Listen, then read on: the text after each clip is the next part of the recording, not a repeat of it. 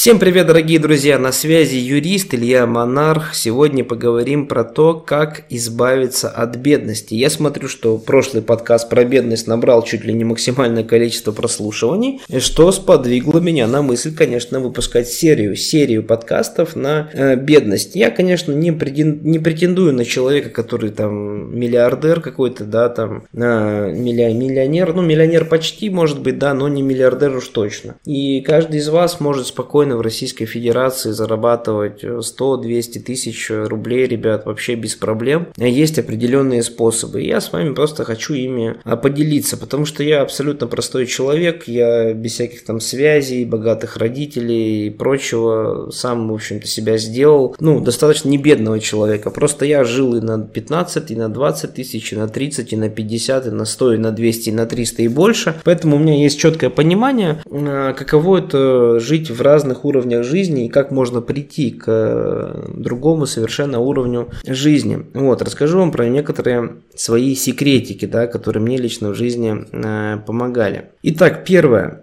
А если вы сейчас, например, работаете каким-нибудь инженером, там, тем же юристом, не знаю, психологом, экономистом, бухгалтером, еще кем-то, то вам нужно четко понимать для себя, что, к сожалению, в найме, в найме в Российской Федерации вы много не заработаете. Это просто фундаментальное правило. Оно неприятно, его неприятно осознавать, но в современной России, работая в найме, просто много не заработать. Соответственно, если вы хотите э, выйти на новый уровень доходов, то вам придется делать э, другие абсолютно вещи. Какие есть другие вещи? Это работать на себя.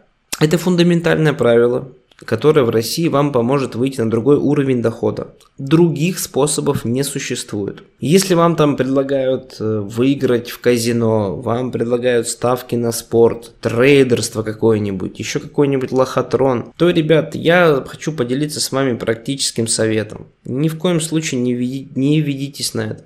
Легких денег абсолютно не бывает, к сожалению. Все деньги, а, все богатые люди, которых вот я знаю, которых, может быть, вы знаете, про которых вы читали, все деньги зарабатывались только умом, риском и трудом умом, риском и трудом. Все, других путей не существует. Это показывает фундаментальная история человечества в принципе. Поэтому первое, что вам нужно для себя понять, а, придется работать, придется рисковать, придется много думать. Что такое рисковать?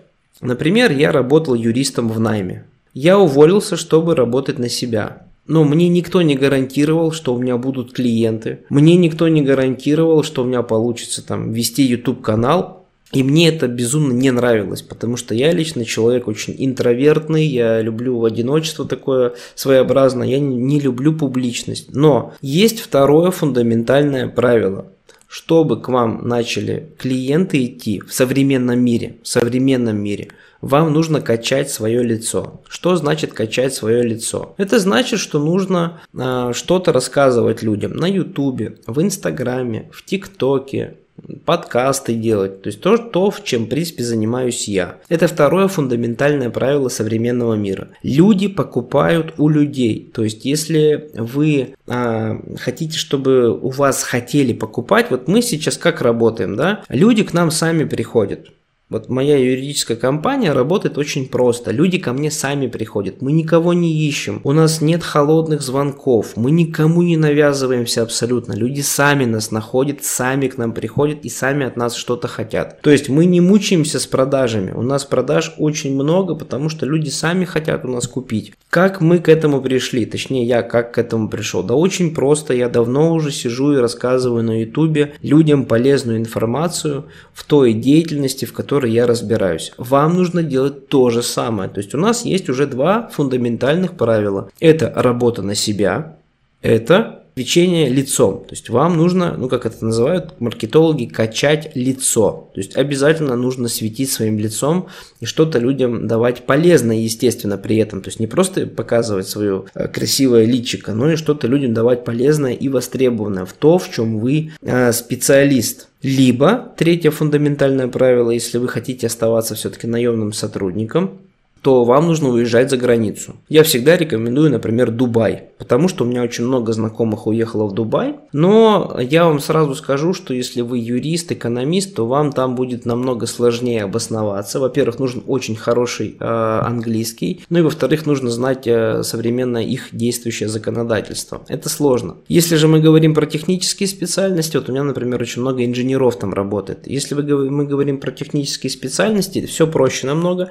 потому что все э, технические специалисты работают в основном в одних международных программах. То есть есть определенные международные программы, и что в Дубае вы, например, чертите там чертежи в одной программе, что в России вы в этой же программе чертите, вам будет намного проще. Это, скажем так, уже у нас третье фундаментальное правило. Четвертое фундаментальное правило – изучайте финансовую грамотность. У нас очень мало людей вообще, в принципе, э, владеет информацией по своим расходам. То есть, если доходы, в принципе, знают все свои, ну, то есть, многие получают заработную плату, и ты понимаешь, сколько ты в месяц получишь, то расходы никто обычно у нас не считает.